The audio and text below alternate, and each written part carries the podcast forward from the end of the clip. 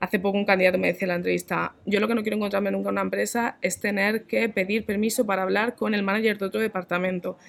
Y en mí en ese momento eh, me llamaba muchísimo la atención, era como si fuese la primera vez que lo hubiese escuchado y pensaba, es que hace un año y medio yo estaba teniendo que hacer esto y diciendo, vale, es que no me dejan, no puedo mover esto porque no puedo hablar con esta persona. Y ahora me parece súper llamativo que alguien me diga esto porque me parece obvio que aquí no está y que las empresas similares a nosotros no existen.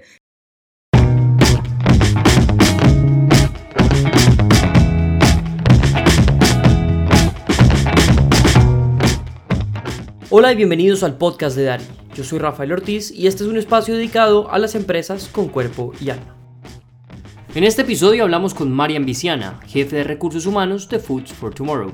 Aquellos de ustedes en España y otros países dentro y fuera de Europa puede que conozcan a Foods for Tomorrow por su marca Heura, que crea productos con proteína 100% vegetal y busca ser una alternativa a la carne para quienes no quieren renunciar al sabor y a las propiedades de la proteína animal. Antes de descubrir que Foods for Tomorrow era su lugar en el mundo, Marian trabajó en multinacionales como el Grupo Jotusa, el Grupo J. Carrión y Manpower Group Solutions. Antes de comenzar con la entrevista, tenemos un mensaje rápido. Dari Baidalma te ofrece las herramientas necesarias para fortalecer tu empresa en personas, cultura y procesos. Realiza tu diagnóstico sin costo en daribp.com.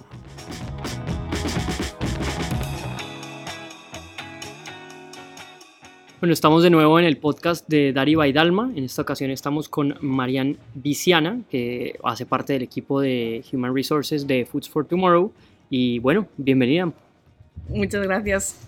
Encantada de estar aquí con vosotros. Bueno, Marian, eh, empecemos a hablar un poquito de la compañía. ¿Cómo nació Foods for Tomorrow? Food for Tomorrow nace ahora hace casi tres años. Nace con Marco Loma, que es el, cofundador y el actual CEO, siempre, siempre lo ha sido, y Bernat Añaños, que también es cofundador. Empezó una idea de Marc que viene de un pasado activista por los animales, en el que quería pues encontrar, bueno, eh, encontró un hueco en el, en el mercado donde sentía que faltaban alternativas para la gente para que pudiera decidirse por optar una, una alternativa vegetal en su alimentación. ¿no? digamos que se cansó, entre comillas, de dar un mensaje de elige otra alternativa porque veía que el problema era que no existía esa alternativa, entonces se, se propuso crearla. Ahí conoce a Bernat en ese proceso en el que se está formando como ganando todas las herramientas como emprendedor y comienzan el proyecto juntos. Y hasta día de hoy, que bueno, el crecimiento ha sido brutal, muy ordenado, em, pero muy, muy rápido y ahora ya pues estando en varios países, con el producto en varios, en varios formatos, varios tipos de producto y un crecimiento por delante apasionante. ¿Y hubo algún punto de inflexión para que ese crecimiento, digamos, eh, se disparara?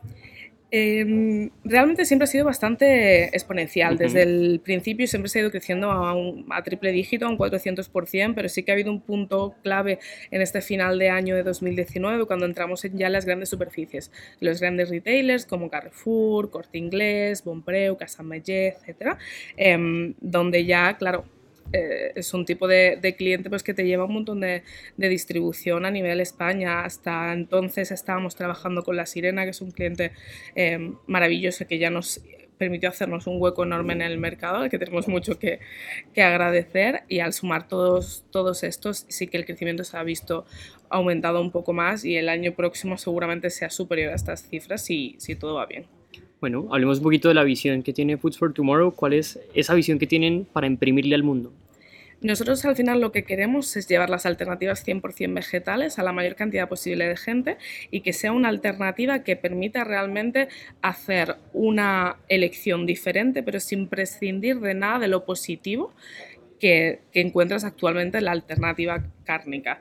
Es decir, eh, no queremos que la gente pierda esa experiencia de compartir una comida con sus familiares porque tenga que tener otra comida diferente o porque no pueda ir a un restaurante porque no tiene alternativas 100% eh, vegetales o no queremos simplemente que la gente pierda la experiencia organoléptica de me estoy comiendo algo que me apetece, que es sabroso, que lo reconozco, que es lo que he comido desde pequeña, que me lleva mis orígenes, esta comida mediterránea, ¿no? Queremos ofrecer con esa misma calidad organoléptica, calidad de sabor y manteniendo las mismas rutinas que tenemos con la familia, una, alternativa que no haga daño ni a los animales ni al planeta y que además nos permita pues eh, trabajar en positivo de la salud y, y de conseguir alimentar a la mayor cantidad posible de gente.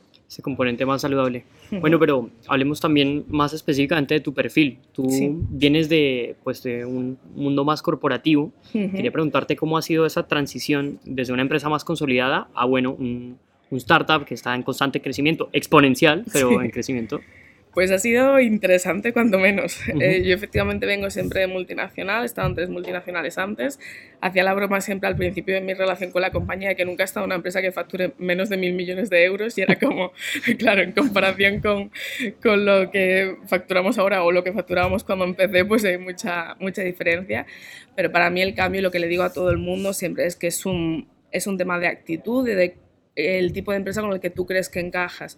Yo trabajaba en estas multinacionales y en algunas de ellas he sido muy feliz o en todas en algún periodo he sido muy feliz, pero ha habido algunas en las que eh, bueno, hay cosas que no iban conmigo, como pueden ser protocolos muy estándar que no tienen un objetivo claro más que una burocracia o, o simplemente una lentitud o olvidar un poco del impacto que están teniendo las cosas. ¿no? Entonces el cambio ha sido muy grande porque pasas a tener una libertad, una flexibilidad, una exposición, un impacto en las decisiones de la empresa brutales y que eso requiere pues, de una cierta valentía y de tirarte sin, sin paracaídas a veces. Y luego también hay ese punto pues, de intensidad que tienes que aprender a llevarlo de la forma más sostenible posible, porque claro, si en un trabajo normal el trabajo nunca se acaba, si tienes el momento en el que puedes poner el punto final a tu trabajo, algo hay que revisar ahí, em, pues aquí mucho más. Es que podríamos estar trabajando 24/7 todos los días de la semana que no, no, llegaríamos a lo que queremos conseguir. Entonces hay que gestionarlo de forma sostenible. Y para mí ese ha sido el mayor reto, porque soy muy workaholic y porque amo el proyecto, ¿no? Pero creo que sobre todo es tema de intensidad y que tú encajes como persona, que te guste esa velocidad y ese, ese punto de, riesgo, no tanto en la, supervivencia del proyecto, sino en la toma de decisiones, de arriesgarnos, probar y si no funciona, pues la clave está en iterar rápido, en cambiar rápido, pero no ir ahí a medio gas o la, palanca de cambio porque no está aprobado por X persona o porque no tiene sentido en función de un plan de hace X años. Y hablando específicamente de todo este tema de la comunicación vertical que suele haber en las empresas más tradicionales, cómo se vive eh, la comunicación horizontal y digamos más rápida, más práctica, eh, pues estando en una empresa que está creciendo. Para mí esto es genial y es una de las claves que más me gusta del cambio. Pero también hay un problema que es que puede llevar a hacerlo todo más desordenado, porque cuando no hay unos procesos son, intentamos quitar esa verticalidad o esa estructura Em, para hacerlo todo como más cercano, más familiar, más flexible, quitas también parte de proceso. Entonces hay veces que tienes que ir andando midiendo, según el tema que estés tocando, si requiere de un proceso, de una norma, entre comillas, o si se puede hablar en cualquier espacio, con cualquier persona, en cualquier momento. Entonces ahí hemos tenido que ir haciendo esa, prueba y error.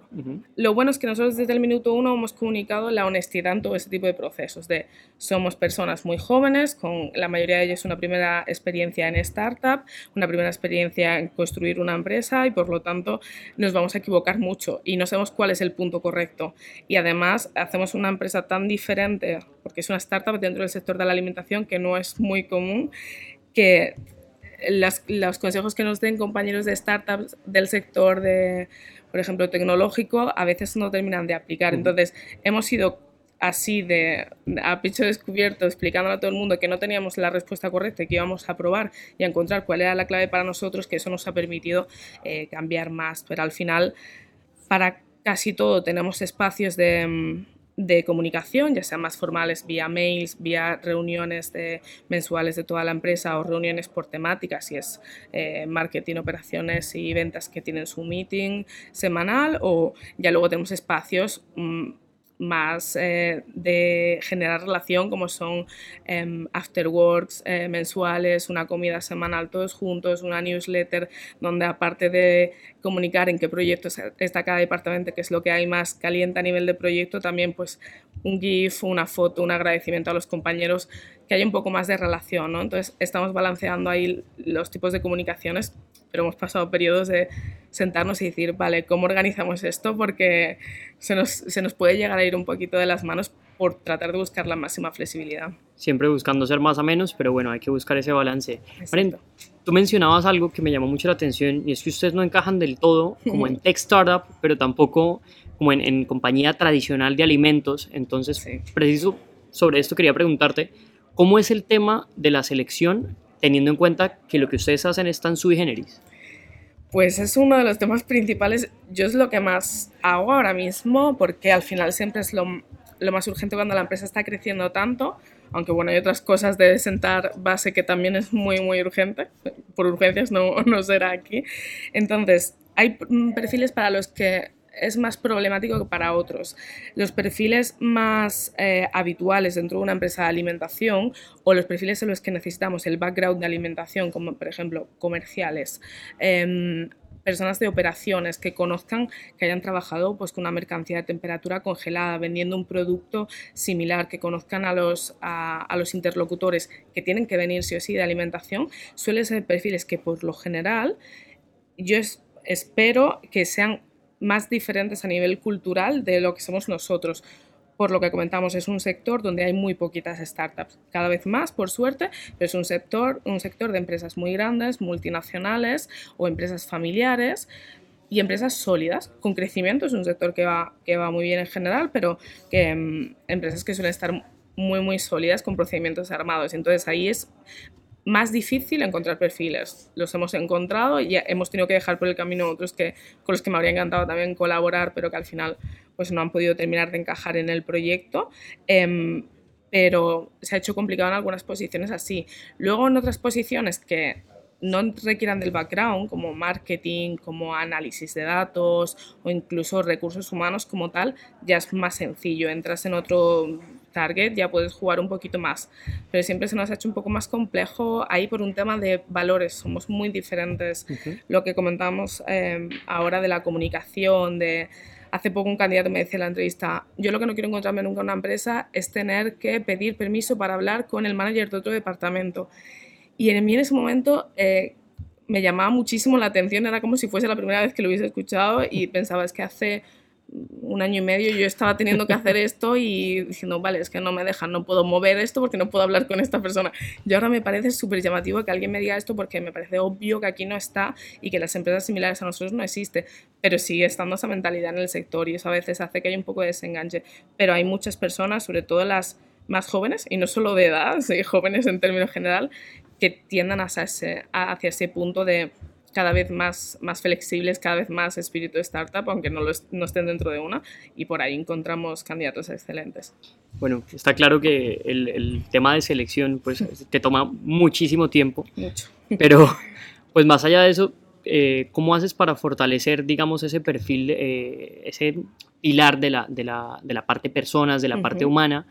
Eh, teniendo en cuenta que pues, la selección te toma tanto tiempo, claro. ¿cómo fortalecerlo? Eh, pues sí, la estrategia en ese sentido y la cultura Mm. empresarial, sabiendo que a lo mejor digamos que la prioridad es eso, fichar. En ese caso, para mí lo que ha sido clave ha sido tener, sobre todo, una dirección general, un equipo cofundador o como queramos llamarlo, que apoya mucho ¿eh? esa, esa, poner el peso, la, poner la mayor fuerza de negocio en las personas.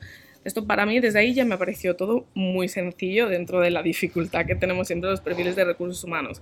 Pero tener un CEO al que yo le diga, tenemos que hacer esto, que, se, que no va no va a implicar nada en objetivos cuantitativos de negocio a corto plazo. A largo plazo sabemos que existe, pero a corto plazo no, va- no, no se va a ver en una PNL, en todo caso se verá como gasto si incluyo más personas. Em, decirles, necesitamos hacer esto, que diga, sin duda, confío en ti, sé que es necesario y que avancemos. Para mí eso ya me pone las cosas muy fáciles y sé que soy súper privilegiada.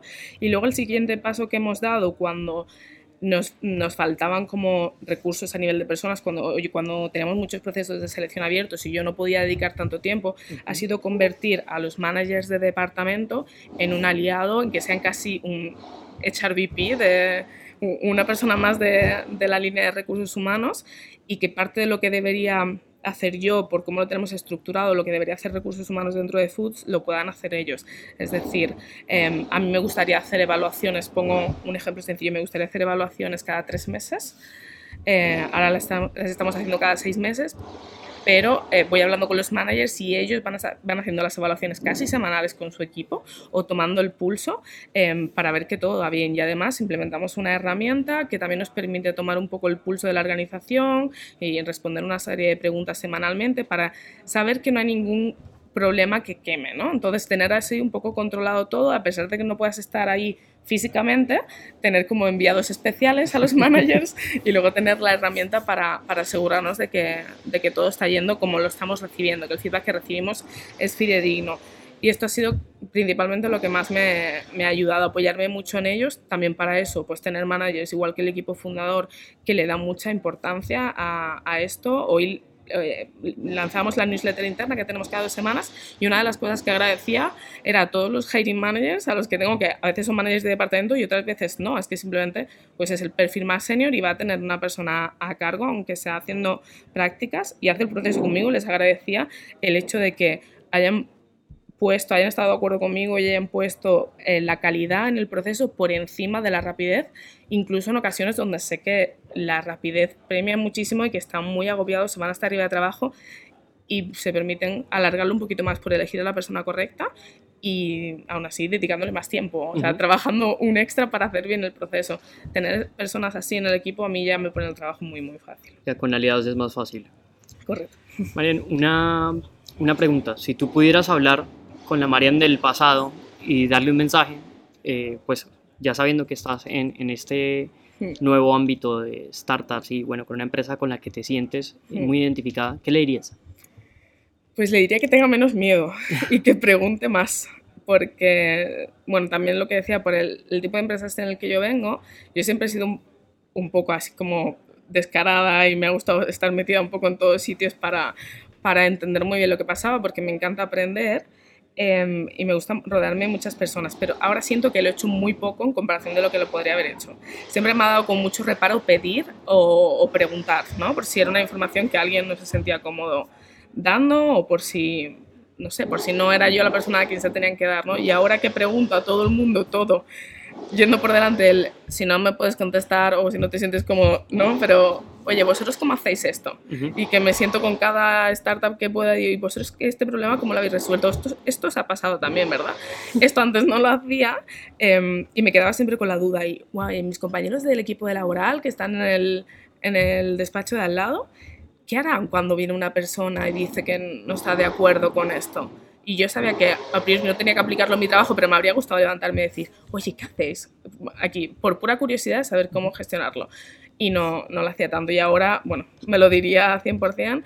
Y, y supongo que también leer más sobre, sobre lo que ya han hecho otros antes para no tener que reconstruir la rueda cuando empezamos muchos procesos, ¿no? Va muy unido. Preguntar y leer al final es no empezar nada, la solución a un problema desde cero, sino ver primero qué han hecho otros antes, si aplica para ti o no, cuestionarlo mucho, no coger una solución y tratar de meterla con calzador y, y, a partir de ahí ya construir la que, la que te encaje, pero tratar de hacer el proceso de solución más simple. ¿Y si pudieras hablar con la Marian del futuro? que siga trabajando la sostenibilidad. no, que bueno, al final creo que me dirá un poco lo mismo, que trabaje mucho en seguir buscando la vida por esa parte, no tener miedo y luego no, no, cuestionarme tanto. Hay veces que por ser un perfil junior en esta posición, yo me siento muy fuerte en selección y en todo lo relacionado, employer branding y, y áreas similares, pero en, en, todo lo que salga de ahí, aunque siga siendo recursos humanos, me siento como más, más junior, pues es la realidad, y ahí siempre trato de dudar de mí y de dar más confianza a lo que me viene desde fuera, aunque sea una fuente mucho menos fiable, o al menos ya conoce menos la empresa que yo, ¿no? Entonces ahí diría que confío un poco eh, más en mí, que siga testeando todas las decisiones que, que tomo y que siga fortaleciendo las relaciones y poniendo a la persona en el centro para poder construir equipos como el que ahora me permite en momentos de puntas de trabajo liberarme de algo tan importante como parte de las evaluaciones, por ejemplo. Una cosa interesante que tienen las startups es que al final todos terminan mutándose un poco de todo. Totalmente. Sí, habíamos hablado antes, también fuera de micrófonos, de pues, la relación que tienen ustedes ahora con, con los grandes players de los almacenes de cadena, uh -huh. de las grandes superficies. Y pues yo quería preguntarte cómo ha sido también llevar esos procesos con ellos, cómo ha sido, pues sabiendo que ustedes están en crecimiento y estos uh -huh. son ya unos monstruos consolidados, uh -huh. ¿cómo es la relación con ellos? La relación a nivel de, de grandes empresas con las que trabajamos para nosotros siempre ha sido muy positiva. Al menos a mí no me han llegado casos negativos, pero es verdad que tenemos muchísimo más que agradecer que, que culpar es que no se me ocurriría a nadie a quien, quien poner en esa lista. Antes hablaba de la sirena, por ejemplo. Em, nosotros, gente que ha confiado en nosotros desde el inicio, y hablo de la sirena porque es un, un, nombre reconocido, pero es que antes o al lado de la sirena pondría todas las tiendas pequeñas, todos los restaurantes pequeños que dijeron, hey, un producto nuevo que me lo trae un chaval de 26 años, eh, súper emocionado, em, voy a confiar en que esto puede tener sentido. A partir de ahí ya hay mucho, mucho, mucho que agradecer y casi todas las relaciones han ido por ahí. Nosotros partimos de un, de un momento... Eh, un momento de mercado que es súper positivo, que es que hay mucha más demanda que oferta. Entonces, eh, partimos de un punto positivo que tenemos la solución a un problema que el consumidor demanda a nuestros clientes. ¿no? Entonces, ahí ya nos pone una posición buena, pero luego hay otras posiciones otros puntos de la posición más negativos, como que somos muy nuevos, que no tenemos la seguridad que te puede dar un Nestlé abanderando un Garden Gourmet, por ejemplo, o a empresas que ya llevan más tiempo en el mercado, como nuestra competencia en Estados Unidos, ¿no?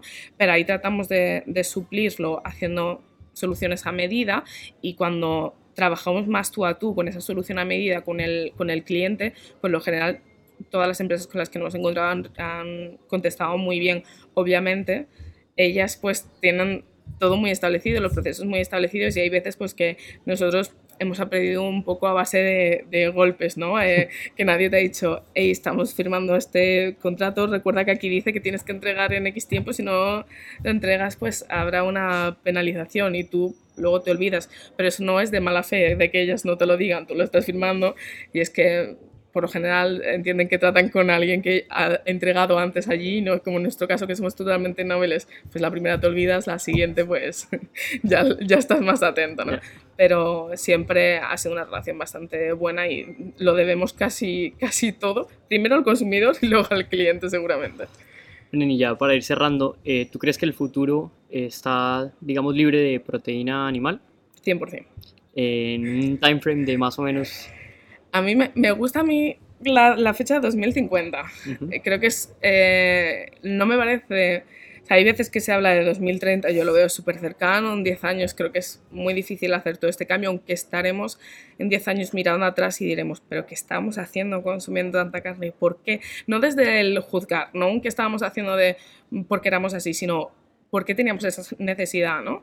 Eh, pero en 2050 yo creo que puede ser un momento cuando ya es que si no, no veo posibilidad de que exista un mundo en el que podamos vivir con la calidad que tenemos eh, ahora, hoy día. Entonces, para mí es un 100% porque está más que demostrado que se puede conseguir eh, sin, sin, perder en salud y, sin perder en todo lo demás. Eso es lo que ganamos en calidad de medio ambiente, en, obviamente en, en el bienestar animal, eh, pero es que además creo que será muy beneficioso para poder alimentar a mayor población y para a la vez generar un, un ecosistema de, de, empresas que también se muevan en otro sentido, que ahora, bueno, hay, hay una serie de, complicaciones en lo que es el sistema de alimentación, porque son empresas súper establecidas, van por normativas, es difícil entrar allí en muchas ocasiones y cuando todo funciona de una forma diferente, ya sea por este cambio o por cualquier otro que venga dentro del sector de la alimentación, eh, nos replantearemos nuevas, nuevas normas. ¿no? Entonces creo que ahí habrá mucho beneficio en todas las teclas que toquemos. De acuerdo, pues Marian, muchas gracias por muchas acompañarnos. Muchas gracias a vosotros, que vaya muy bien, hasta luego.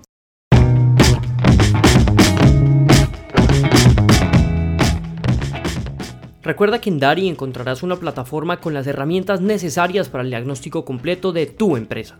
También recibes material para definir tu plan de ruta y tienes acceso a sesiones de videollamada con nuestros mentores y expertos. Acelera la maduración de tu empresa en personas, cultura y procesos.